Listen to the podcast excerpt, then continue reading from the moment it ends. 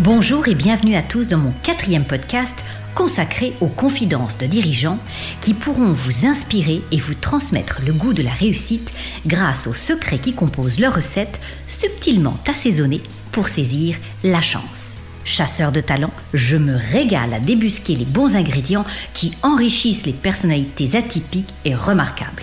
Au menu du chef, je vous ai concocté un assemblage de saveurs riches en qualités humaines hautement nutritives, accompagné par un concentré de bon sens corse d'une efficacité redoutable. Tout cela, je vais vous le servir sur un plateau par le truchement de mon invité, Jérôme Tafani, DG de Burger King. Bonjour Jérôme, sois le bienvenu. Bonjour Viannette. Chef triplement étoilé de la restauration rapide, tu décroches ta première étoile au sein du groupe McDonald's. Remarquez, tu obtiens ta deuxième étoile par ta volonté de dépassement et l'ambition de rejoindre le groupe Bertrand via Burger King. La troisième étoile sera la consécration et arrivera par le rachat du groupe Quick. Chef charismatique, ouvert, humble, ton sourire et ta marque de fabrique. Une véritable invitation à communiquer. Oui, car tu incarnes le dirigeant complet, mélange rare et savoureux de vision, d'expertise et surtout, surtout d'intelligence du cœur. Je vous invite à nous suivre dans la cuisine de Jérôme, accompagné de sa brigade qui teste, invente sans relâche, malgré les rugissements de la situation économique, les nouvelles recettes originales et audacieuses pour le plus grand plaisir de ses clients et de leurs papilles. Toujours en avance, tu as réalisé de brillantes études et tu as gravi les échelons dans ta vie professionnelle à vitesse grand V. Selon toi, qu'est-ce qui a fait la différence avec d'autres? J'ai toujours été très curieux, j'ai toujours eu plaisir à apprendre et, qui m'aide toujours, j'ai la capacité d'apprendre vite et d'avoir une très très très bonne mémoire, ce qui gêne peut-être certaines personnes, mais je me souviens de tout. C'est une des caractéristiques aussi de, de nos amis surdoués. En tant que chasseur de talents et coach, je suis à la recherche de dirigeants complets. Pour toi, que doit incarner un dirigeant complet? C'est intéressant parce que quand on dirige, on, souvent au bout d'un moment on se pose plus cette question. On le fait sans le savoir, entre guillemets.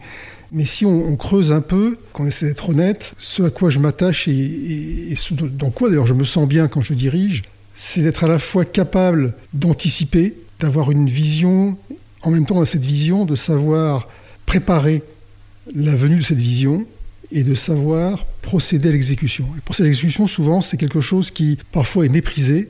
Moi, j'ai des amis euh, dirigeants qui, quand je leur raconte ce que j'ai fait ou ce que j'ai fait dans ma vie, me disent T'as un job qui est quand même encore très opérationnel. Mais je suis très fier d'avoir un job très opérationnel aussi. Ça ne m'empêche pas de faire la stratégie, d'avoir la vision, mais d'être sûr que ce qu'on conçoit et que le chemin qu'on trace soit exécuté jusqu'au moment où le client le reçoit ou le perçoit, pour moi c'est fondamental. Et puis je ne vois pas comment on peut bien diriger les gens qui sont censés exécuter la vision si on ne se préoccupe pas de faire en sorte que cette vision soit exécutable et qu'on ait mis en place tout ce qu'il faut pour que les gens l'exécutent avec plaisir. Es-tu un pessimiste qui travaille son enthousiasme ou un optimiste euh, né? Je suis un optimiste anxieux. Je crois toujours que les choses iront mieux, surtout en ce moment, dans le contexte que tout le monde vit. J'ai toujours une réplique parce que vous savez, les, gens arrivent euh, aux réunions, ont écouté la radio, la télévision, et tous ont des scoops ou des amis qui leur annoncent que ça va être la catastrophe, la fin du monde, que les hôpitaux sont bondés, que tout le monde va mourir. Bien entendu, j'ai cette anxiété, mais ce que je dis toujours, c'est le pire n'est jamais sûr. Et c'est ma façon, c'est mon optimiste à moi, c'est de dire arrêtons de croire que tout va s'effondrer, arrêtons de prendre le scénario le plus noir, entre le plus noir et euh, tout ce qu'il y a d'autre, eh ben, regardons le reste. Te souviens-tu des moments clés de ta vie où tu as clairement pu saisir ta chance? Ce qui a été un grand tournant aussi, c'est euh, mon entrée dans le, la restauration rapide et le hamburger activité pour laquelle j'avais euh, beaucoup de mépris avant de la connaître. Et, quand un chasseur de tête m'a appelé et qui m'a dit le nom de la société, à l'époque c'était McDonald's, j'ai raccroché. J'ai dit non, ça m'intéresse pas. Et puis euh, là aussi, il se trouve qu'un euh, très bon ami m'a dit que j'avais fait la plus grosse bêtise de ma vie. Il m'a expliqué pourquoi. Et, donc j'ai repris contact avec chasseur de tête disant bah, je vais quand même les rencontrer. Et puis voilà, ça fait maintenant presque 30 ans. Grâce à ça, j'ai pris le virus de la restauration rapide. Mais si j'avais pas comme ça et eu la curiosité de me laisser influencer par les gens euh, qui me sont proches, euh, bah, j'aurais laissé passer ma chance. Quel rapport entretiens-tu avec la notion de prise de risque? Ah, ça c'est quelque chose de, très important. Et pour moi, dans la prise de risque, euh, je l'ai dit, je suis relativement anxieux. Ce qui veut dire que j'ai tendance quand même à bien mesurer le risque. D'un autre côté, pour moi, un risque, ça sert à rien d'essayer de le supprimer. Il y a des moments, il faut savoir le prendre quand même. Attendre que tout risque soit éliminé pour prendre une décision, on ne prend jamais de décision. Et ça, ça va avec autre chose auquel je crois beaucoup, et y compris pour mes collaborateurs, c'est le droit à l'erreur. Pour moi et pour mes collaborateurs, je préfère quelqu'un qui prend un risque, qui prend une décision, plutôt que quelqu'un qui cherche à évacuer tous les risques, qui ne prend aucune décision. Bien entendu, ça veut dire qu'il faut accepter euh, les erreurs, il faut accepter euh, qu'on se trompe, mais justement, je pense que si on sait mesurer, évaluer, jauger le risque, eh ben, l'erreur a un impact qu'on arrive à, à, caler, à limiter. Il ne s'agit pas d'être tout fou, mais il vaut mieux, encore une fois, faire des choses avant que tout soit cadré. Sinon, ben, on est toujours le dernier à les faire. Tu affiches une euh, sérénité et un calme apaisant. Est-ce que c'est une aptitude particulière chez toi ou as-tu cultivé une méthode? Alors, j'ai pas cultivé de méthode, mais c'est pas une aptitude non plus, car mon tempérament est plutôt euh, d'être assez vif euh, et de réagir vite.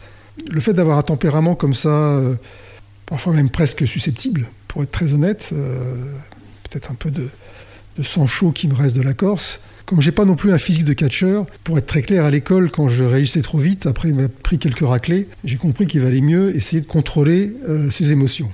Mais justement, comment gères-tu tes peurs, tes doutes et la solitude du dirigeant? Accordes-tu le droit de ne pas savoir, de ne pas trancher? Le droit de ne pas trancher, je suis pas vraiment pour. Je pense que si on est dirigeant, il faut l'assumer et qu'à un moment donné, justement, le dirigeant doit trancher. Par contre, ne pas savoir, oui, ça, je l'assume complètement. Et non seulement il faut l'assumer, mais il faut avoir le courage de le partager avec ses équipes. Régulièrement, il m'arrive justement sur des, sujets ou des sujets nouveaux, comme le contexte d'aujourd'hui, hein, ou euh, par exemple très concret, euh, quand Edouard Philippe nous a annoncé ses mesures euh, mi-mars, qu'est-ce qu'on fait? On ferme tout, on ferme pas tout Est-ce qu'on essaie de, rester ouvert en vente en portée, etc. Personne ne savait. Et là, donc, très simplement, avec mon COMEX, j'ai dit voilà, c'est quoi votre avis? Pour moi, un dirigeant, il doit consulter et mettre à l'aise les gens pour exprimer des avis. Par contre, il doit décider et trancher. En contrepartie, il, doit s'entourer de gens qui doivent avoir le droit d'émettre des avis disruptifs, des avis qui vont contre ce qu'il pense que le dirigeant veut faire. En échange, ses collaborateurs doivent accepter que la décision finale ne soit pas la leur. J'ai eu la chance, et j'ai toujours la chance d'avoir des, comités exécutifs où j'arrive à créer cet état d'esprit où finalement les gens se sentent libres de partager leurs convictions et acceptent lorsque la décision est même à l'opposé de ce qu'ils ont proposé, de l'exécuter correctement. Si je te dis confiance, considération, reconnaissance, proximité, esprit entrepreneurial. C'est beaucoup de belles qualités. Tu te reconnais dedans? Euh, Oui, et, pour être très honnête, esprit entrepreneurial, oui, mais si j'étais un vrai entrepreneur, euh, je posséderais ma société. Donc je crois que j'ai l'esprit et la fibre entrepreneuriale, mais je suis plus ce qu'on peut appeler un intrapreneur qu'un vrai entrepreneur, car j'ai jamais moins risqué en investissant 100% dans le capital. Comment embarques-tu justement tes équipes depuis toujours? La recette, c'est ce que les Américains appellent, euh, on le traduit en français, je ne sais pas si c'est vraiment des, mots qu'on peut en français, on appelle ça l'intelligence émotionnelle. Pour embarquer les gens, il faut comprendre comment ils fonctionnent.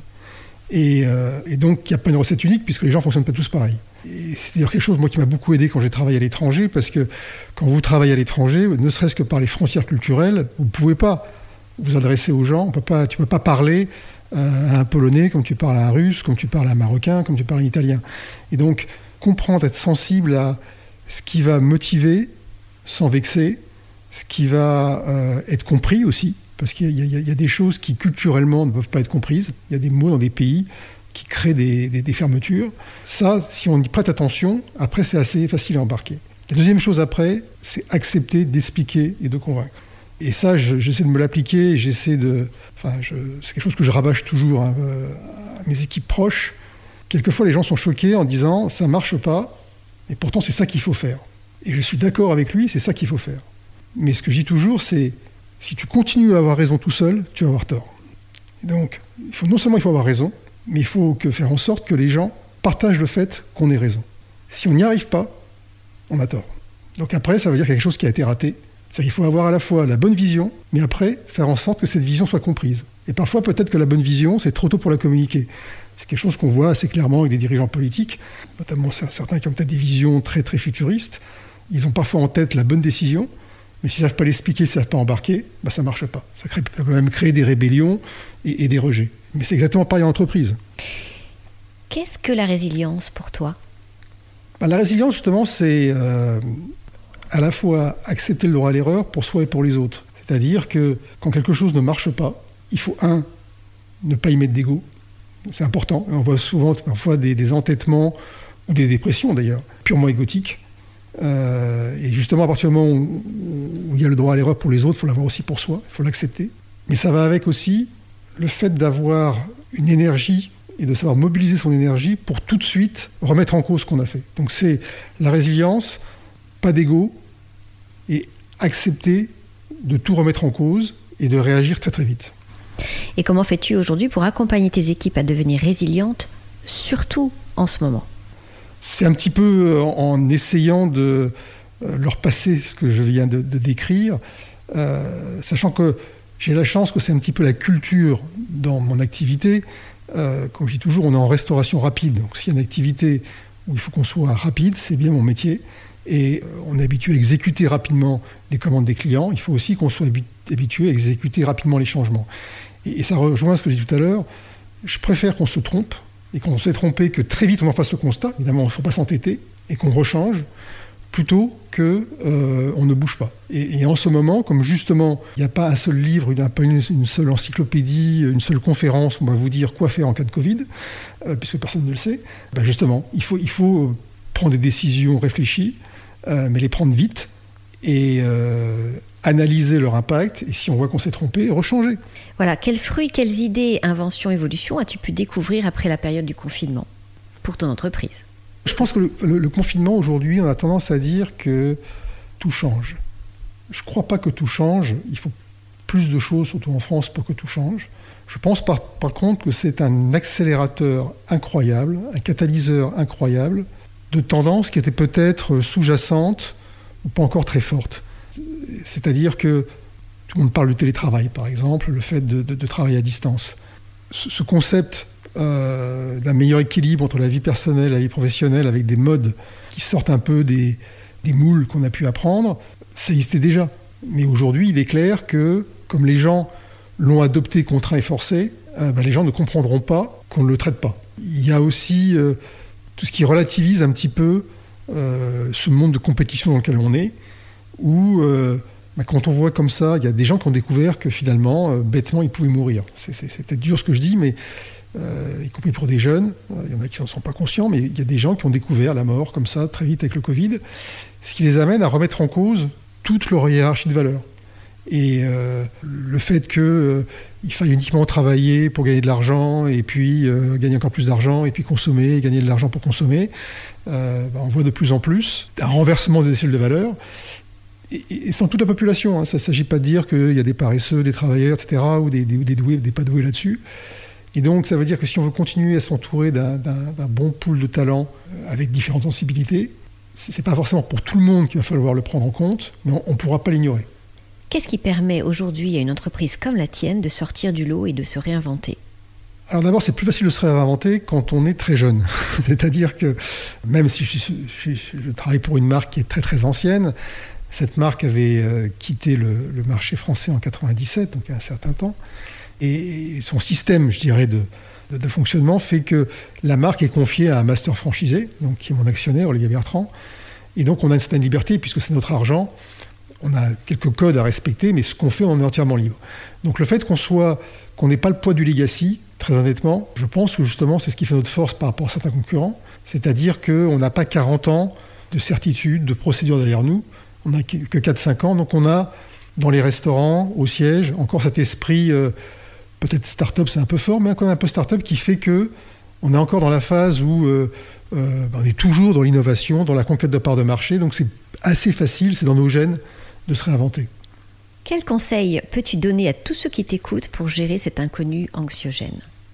Alors, il y a une première règle, je pense, ou peut-être l'apparence calme que tu décrivais, c'est d'essayer, même si on n'arrive jamais à 100%, de cacher le plus possible cette anxiété. Il n'y a rien de pire pour un dirigeant que de se décharger de son stress sur ses équipes. Parce que là, on est sûr qu'ils vont retenir qu'une chose, c'est le côté négatif. Donc le, fait d'arriver à absorber le stress et, au contraire à absorber le sien et celui des équipes, c'est, je pense, la, première règle pour que, tout fonctionne.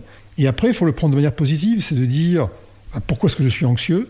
Regarder quels sont les principaux facteurs et voir comment est-ce qu'on on, les réduit, on les modère pour faire en sorte que euh, euh, bah, les, choses soient justement un peu moins effrayantes. Et oui, mais quelle méthode justement et quelle recette utilises-tu pour pouvoir décharger cette pression? C'est en analysant objectivement. Alors je sais que c'est compliqué parce que quand on est anxieux, très souvent, votre entourage proche vous le dit, disant mais pourquoi tu, pourquoi tu te fais de la bile pour ça? Bon. Et, très souvent, euh, c'est subjectif. Et donc, il faut se forcer justement à objectiver les raisons de, cette peur ou de cette anxiété. Donc, euh, quand l'objectiver, c'est vraiment de, voilà, au lieu de dire ben, ça me fait peur parce que le Covid est là, c'est quoi? Quel risque vraiment que j'ai le Covid? Je porte un masque, je me lave les mains, j'ai du gel. Euh, statistiquement, c'est quoi le risque? Si vraiment j'ai peur de rencontrer telle personne, ben, est-ce qu'il faut vraiment que je la rencontre? Juste en, mettant, même très vite, hein, à plat et en dénommant ce qu'il y a derrière ces peurs. Il ne faut pas avoir peur de, les, de, les, nommer, de les identifier et de se dire, ben voilà, qu'est-ce qui est le truc qui m'effraie le plus Comment est-ce que je peux le gérer et l'affronter? Que pourrait être ta devise aujourd'hui? J'ai pas de devise, parce que les, les, valeurs, pour moi, c'est euh, performer. Donc c'est vraiment le, le, fait à la fois de cette prise de risque, une prise de risque qui doit être partagée, qui doit être communiquée, qui embarque des armées pour, pour le réaliser, et la volonté, le challenge et la hargne d'arriver premier sur la ligne d'arrivée quand même. bah, tu vois que tu en as une. Jérôme, je te remercie beaucoup pour toute euh, cette conversation. Ta franchise et ton témoignage qui, je l'espère, permettra d'inspirer et autorisera un maximum de personnes à garder confiance, à oser entreprendre malgré ce climat particulier. Évidemment, je te souhaite euh, pour ton secteur de la restauration particulièrement touché en ce moment de retrouver le chemin de la croissance et de nouveaux services innovants. Merci beaucoup Viannette, c'était un plaisir. À très bientôt.